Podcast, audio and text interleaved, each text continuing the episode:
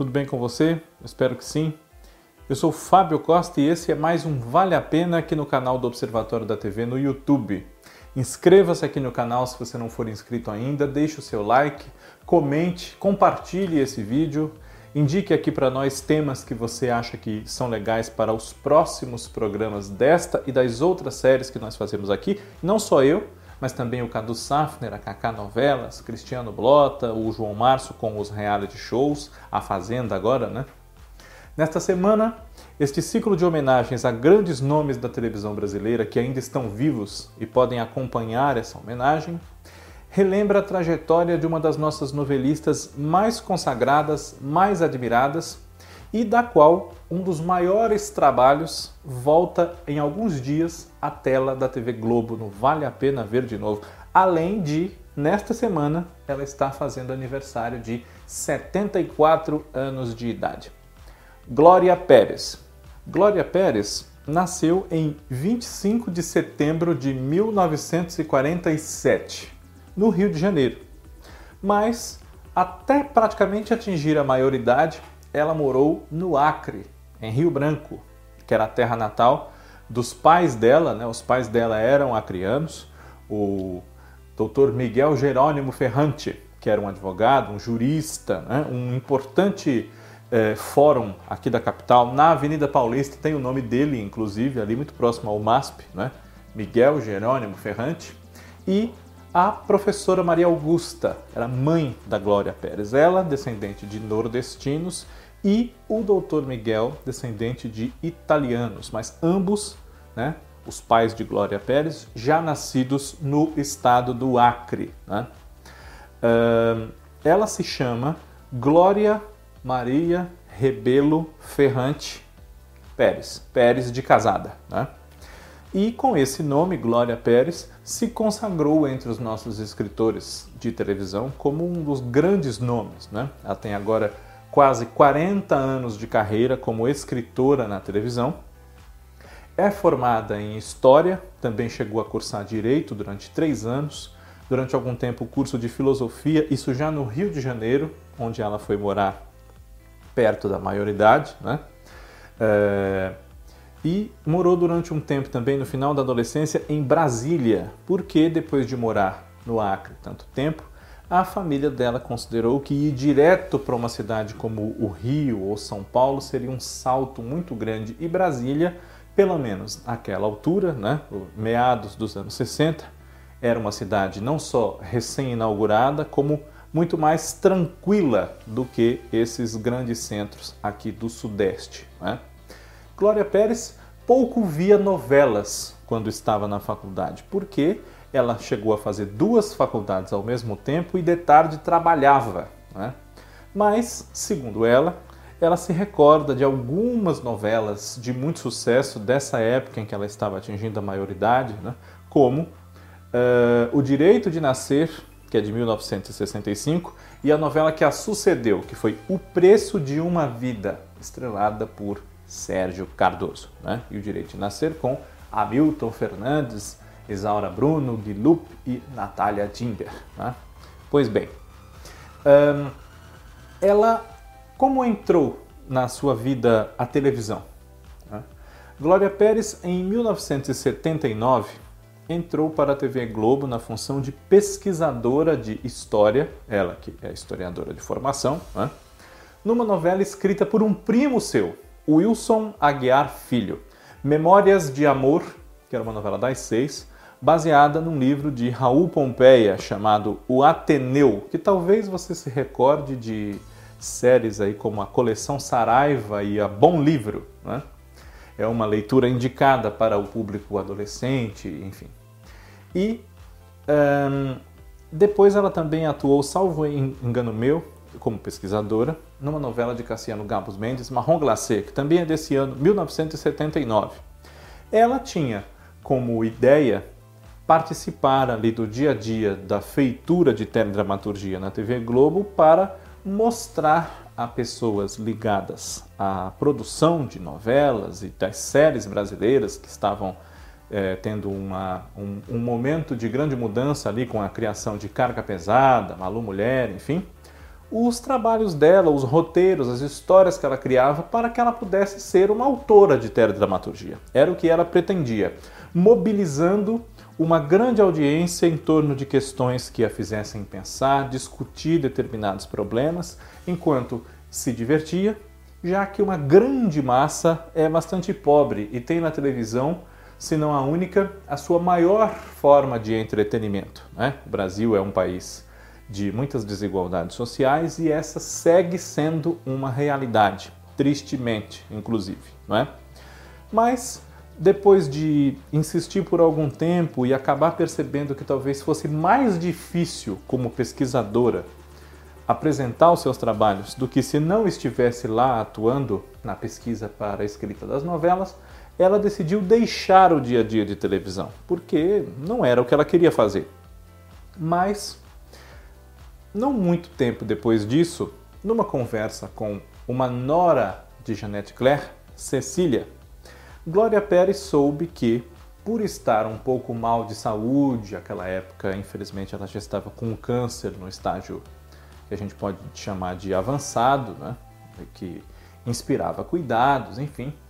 Jeanette Claire eh, considerava pela primeira vez a ideia de ter, desde o princípio de um trabalho, a figura de um colaborador ou de uma colaboradora, enfim, junto com ela no desenvolvimento da novela desde o seu princípio. E os nomes que a TV Globo indicou, sugeriu para ela, até ali ela não havia gostado. Né? Janete Claire, que até hoje é muito falada, não é? e sempre vai ser, inclusive agora temos a chegada de uma novela sua, o Globoplay, Pai Herói, é? se você não assistiu, se não é do seu tempo, se você não viu no canal Viva, não perca a oportunidade. A teledramaturgia brasileira deve muito aos pioneiros do seu ofício, entre os quais a Janete Claire. É?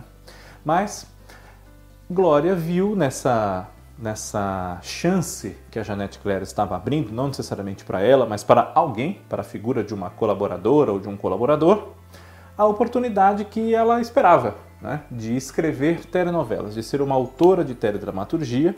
Foi correndo em casa buscar um episódio que ela havia escrito para a série Malu Mulher, que não foi produzido justamente porque ninguém leu, ninguém avaliou, ninguém. Enfim, ninguém ligou para aquele trabalho dela, porque ela era pesquisadora e era isso que ela deveria cumprir no seu dia a dia. Né?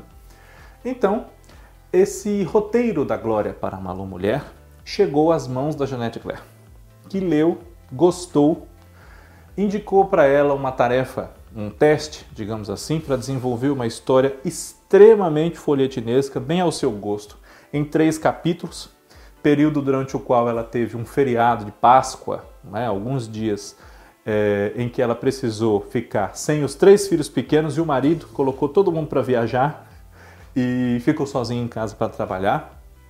Quando Janete Claire perguntou a ela se ela sabia fazer aquilo, dividir em capítulos e contar aquela história a partir daquela sinopse, do argumento que ela deu, ela disse que sim, que sabia, embora nunca tivesse feito, porque nunca mais uma Janete Claire perguntaria aquilo para ela, né?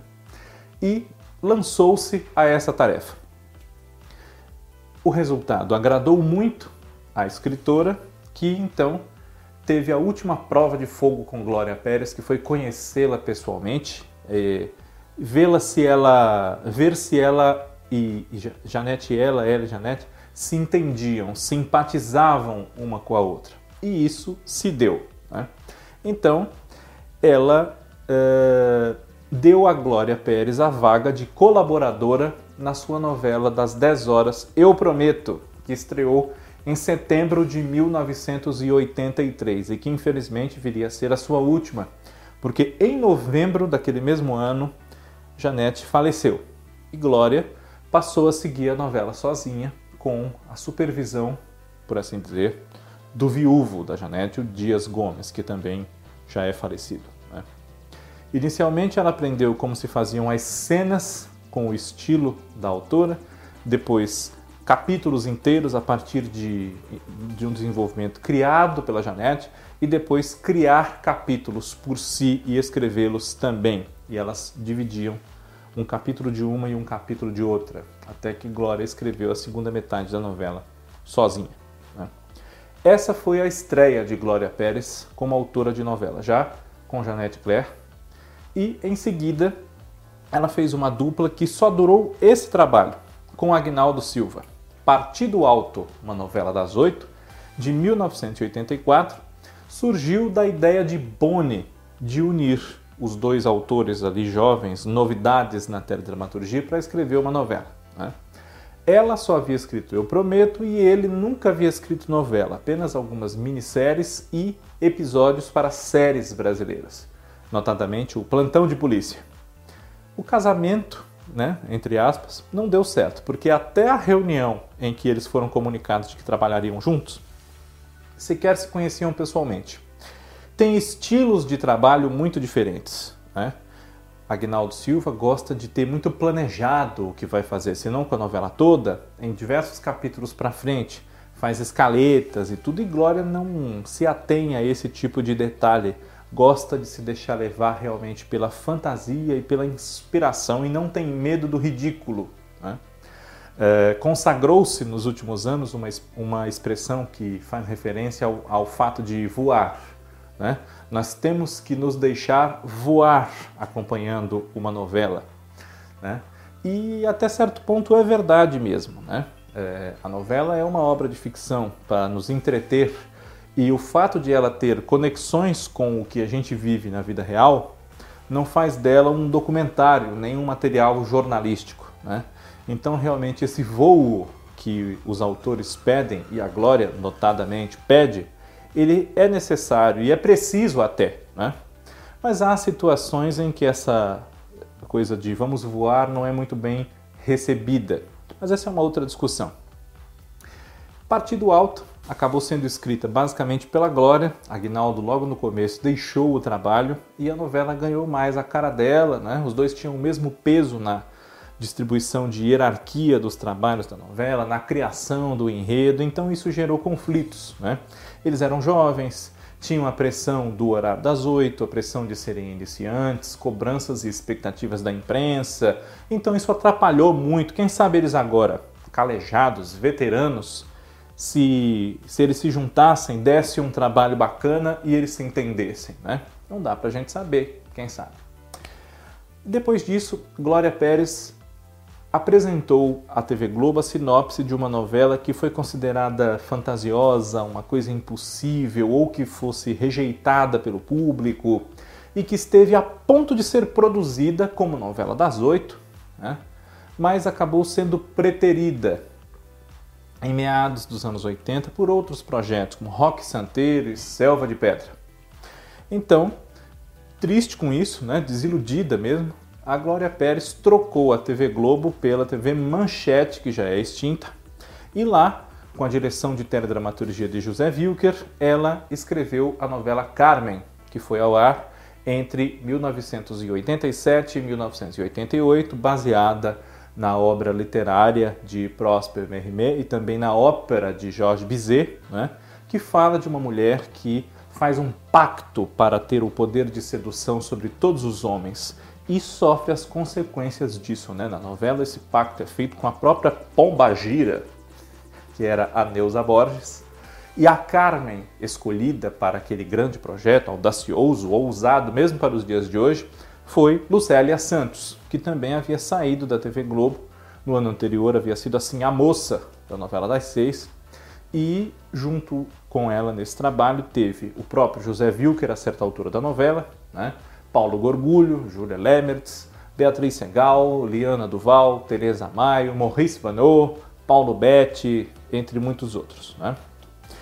Carmen fez um relativo sucesso, chamou atenção na época, né? especialmente na Praça do Rio, onde a TV Manchete era muito forte, e depois Glória voltou à TV Globo para escrever uma minissérie, Desejo, que falava da vida de Euclides da Cunha, o escritor de Os Sertões, né, que era interpretado pelo Tarcísio Meira, seu casamento com a dona Ana, ou a Saninha, como ela era chamada, interpretada pela Vera Fischer, e o envolvimento que a dona Ana tem com um rapaz muito jovem, muito mais jovem do que ela, da idade dos filhos dela, o militar Dilermando, que era o Guilherme Fontes, né? E esse triângulo amoroso acaba numa tragédia que é conhecida historicamente como a tragédia da Piedade, né? Onde agora há mais de 100 anos já, né? Foi em 1909, salvo engano da minha parte, o Dilermando de Assis acabou matando o Euclides da Cunha e também um dos filhos dele com a dona Ana. Né? Mas ela teve um relacionamento bastante duradouro com o Dilermando, inclusive. Né? Teve filhos com ele, enfim. E essa história ficou sempre no imaginário da Glória justamente porque quando morava no Acre, ela conheceu uma das filhas de Dona Ana com Dilermando de Assis, né? a Laura, se eu estou certo.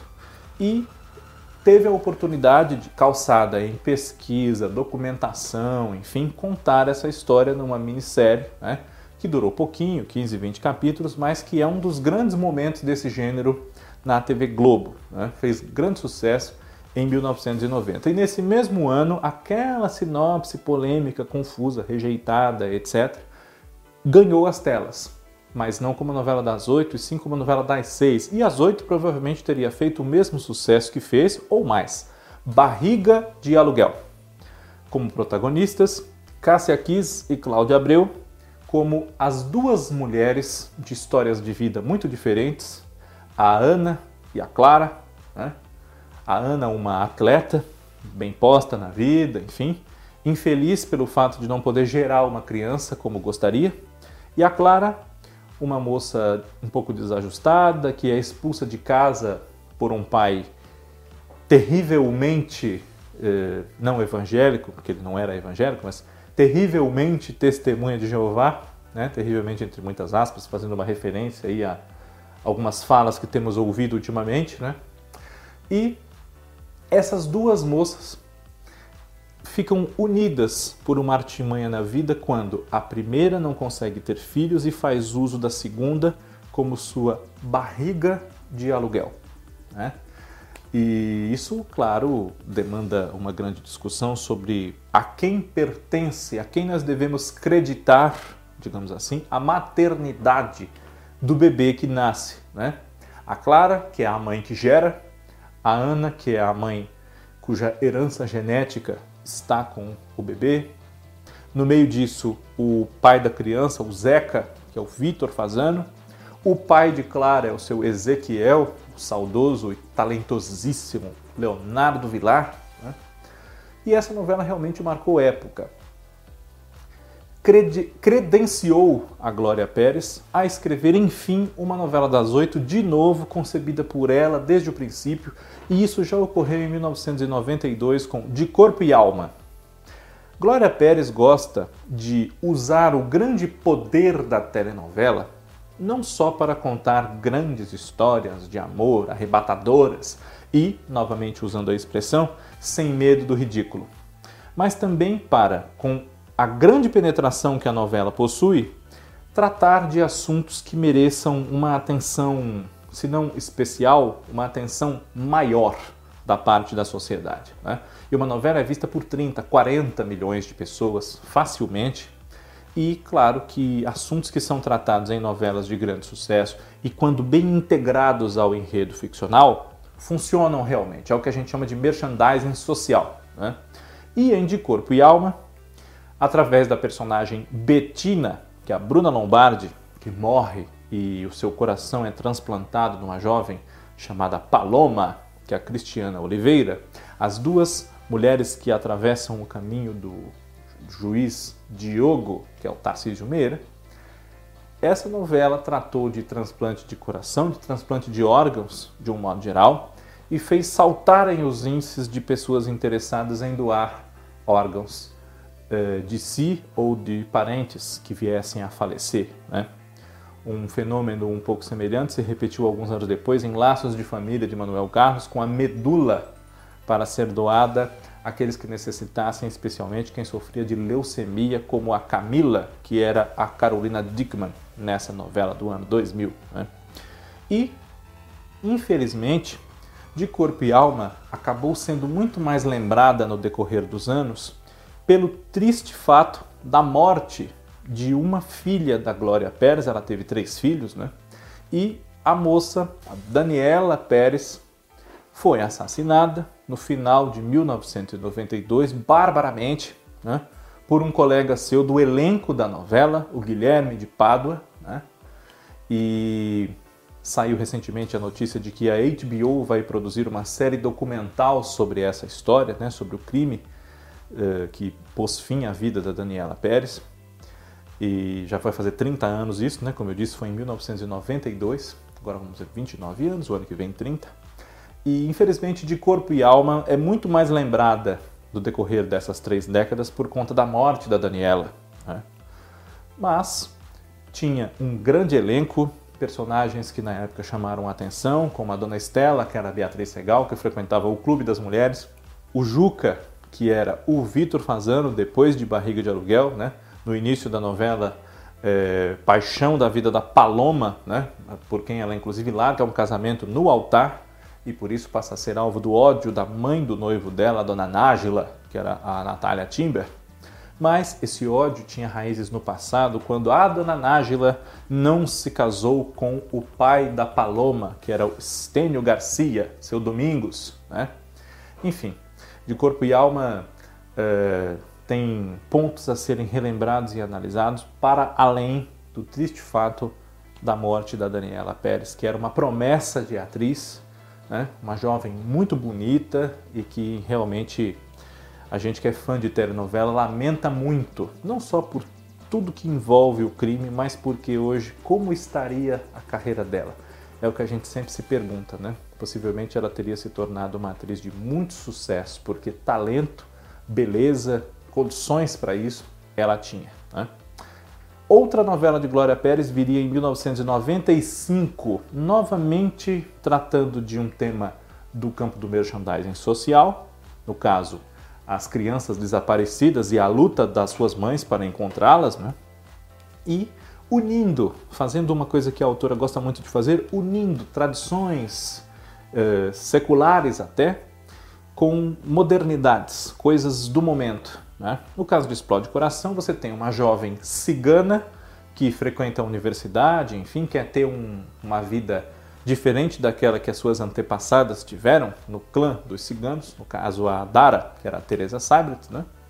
e é, conhece, essa moça conhece um político, um empresário rico, o Júlio, que é o Edson Celular, e através da internet, uma grande novidade na época, os dois conversam, se interessam, se apaixonam, transportam essa paixão para a vida real e vivem todas as consequências desse amor. Né? E a novela tratou desse universo dos ciganos, que se não era novidade para o público, já havíamos tido em outras novelas, como Amor Cigano, a novela estrangeira exibida pelo SBT, uma mais recente na época, Pedra sobre Pedra, da TV Globo, né? já tínhamos temas eh, sobre ciganos em enredos de novela, mas Explode Coração aprofundou um pouco mais esse contato do público com a curiosidade grande que era o cigano na teledramaturgia. Nessa novela também havia muitos outros atores em papéis de destaque, como Estênio Garcia, Esther Góes, Ivan de Albuquerque, Laura Cardoso, Maria Luísa Mendonça, Odilon Wagner, François Furton, Isadora Ribeiro, que era Odaísa a mãe do filho desaparecido, que integra a vida real e a ficção, né? Gracindo Júnior, Guilherme Caran, Rogério Cardoso, Regina Dourado, Stop Salgadinho, entre muitos outros. Né? E depois, Glória Pérez, em 1998, teve dois trabalhos no ar, como em 90. Mais uma minissérie, Hilda Furacão, baseada no romance de Roberto Drummond, né?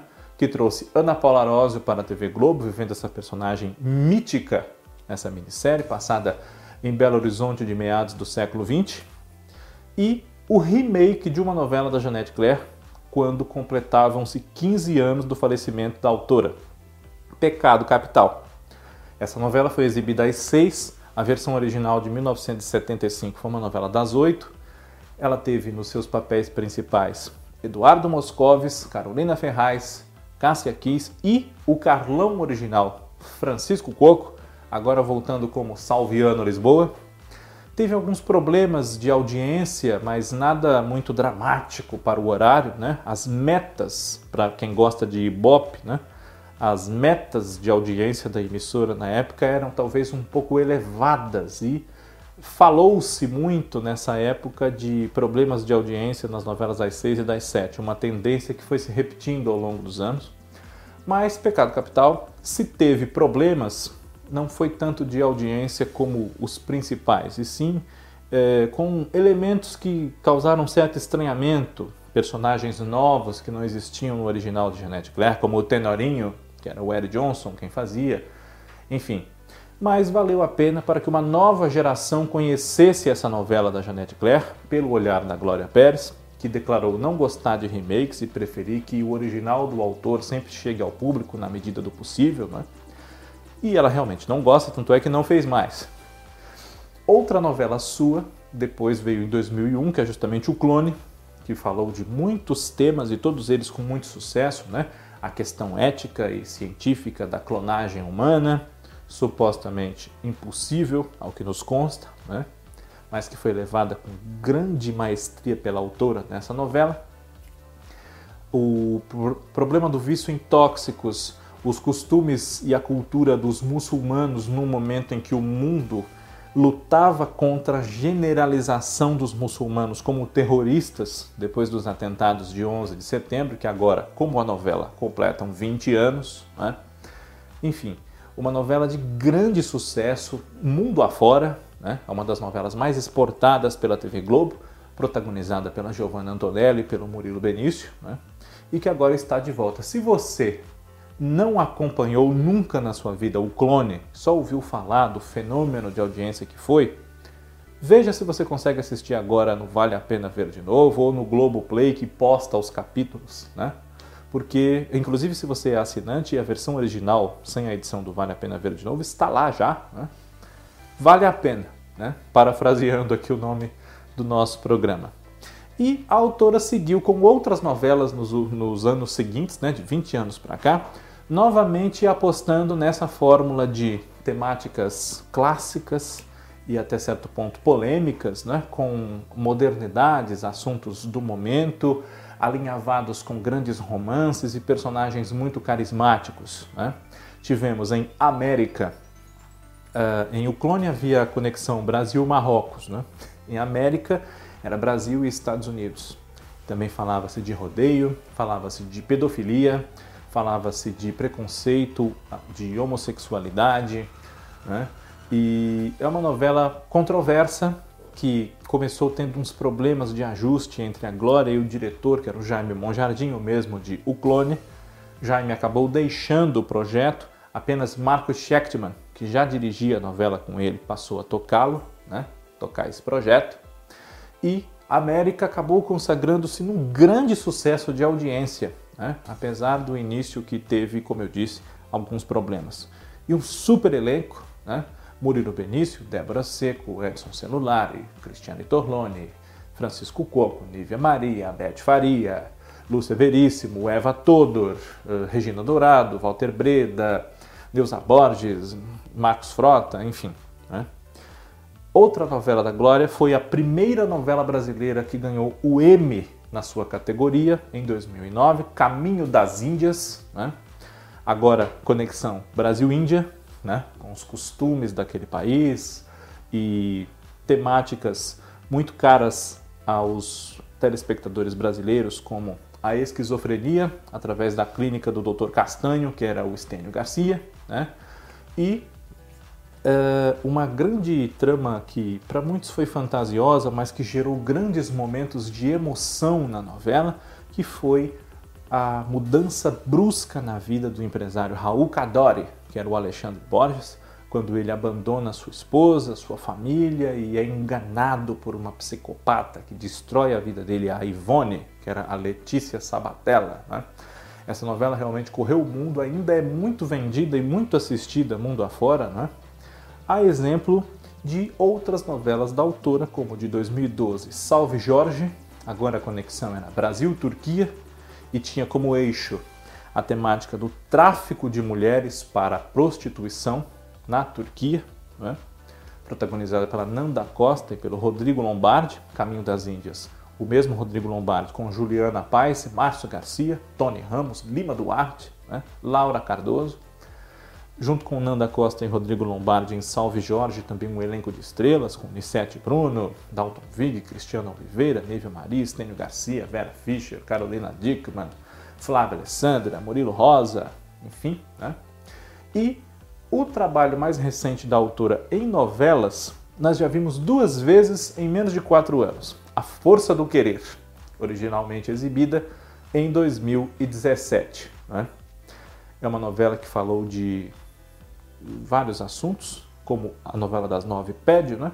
desde o sereísmo, através da Isis Valverde, a Ritinha, como principalmente uh, os dilemas entre justiça, direito, as leis e os fatos reais da vida de pessoas que acabam se deixando levar pelo crime, como era o caso da Bibi, a personagem da Juliana Paz, né? que uh, por conta do marido, por quem ela era muito apaixonada, o Rubinho, o Emílio Dantas, né, no papel que o consagrou na televisão, a gente pode dizer isso, né?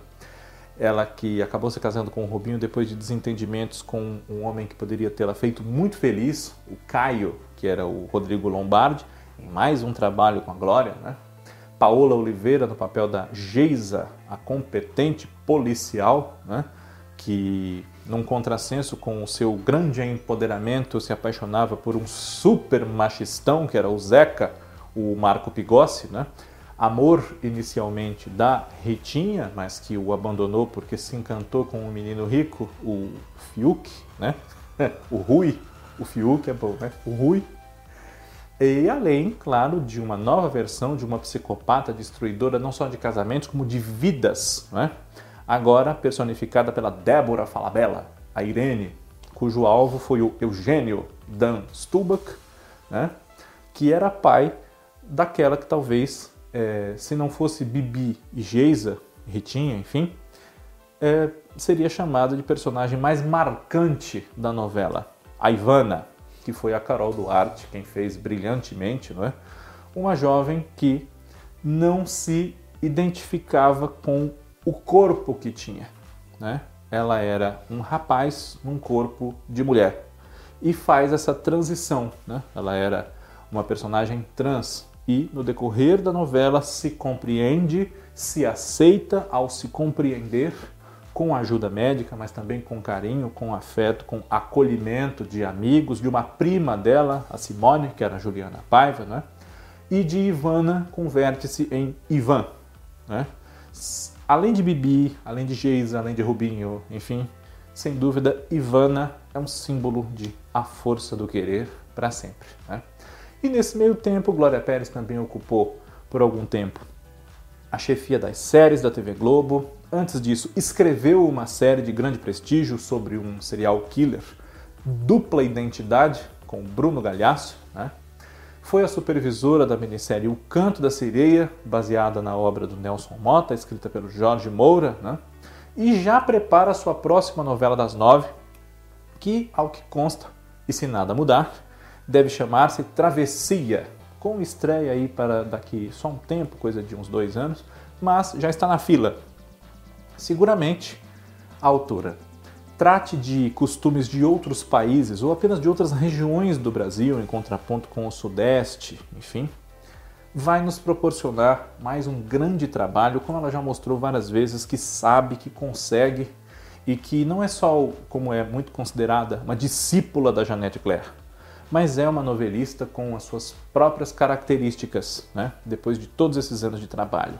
E o seu acre de quase 20 anos iniciais da sua vida também foi retratado pela Glória na televisão, né? em 2007, na terceira minissérie que ela escreveu, que foi Amazônia, de Galvez a Chico Mendes. Né? Uma história dividida em três fases, embora a terceira tenha sido muito curta, né? é bom a gente dizer, poderia ter sido mais longa, né? É justamente a fase que fala sobre o Chico Mendes, que foi o Cássio Gabos Mendes quem interpretou, né? e ela conta um século de vida no Acre e da vida do Brasil, claro, né? como um todo, a partir do boom das seringueiras e da extração de borracha lá, quando a região amazônica foi uma potência econômica graças à extração da borracha, né? é, os conflitos de identidade política e de territorialidade ali que tem no general Plácido de Castro, que era o Alexandre Borges, e no Galvez, o José Wilker, duas figuras muito importantes, né? e a destruição, os interesses econômicos, a descaracterização daquela região depois de passado o tempo de glória, quando desembocamos numa defesa, num ambientalismo, né, uma defesa da natureza, pelo Chico Mendes, que teve o triste fim que teve, que nós sabemos, né? foi assassinado. Glória Pérez fez aí uma ode, uma homenagem ao Acre, que é muito caro a ela, com essa minissérie. E usou do seu grande talento de teledramaturgia para essa empreitada. Vamos aguardar as próximas. Bem, eu espero que você, que é fã da Glória Pérez, tenha gostado desse nosso programa. A própria Glória Pérez, se vier assistir, eu espero que goste também, né?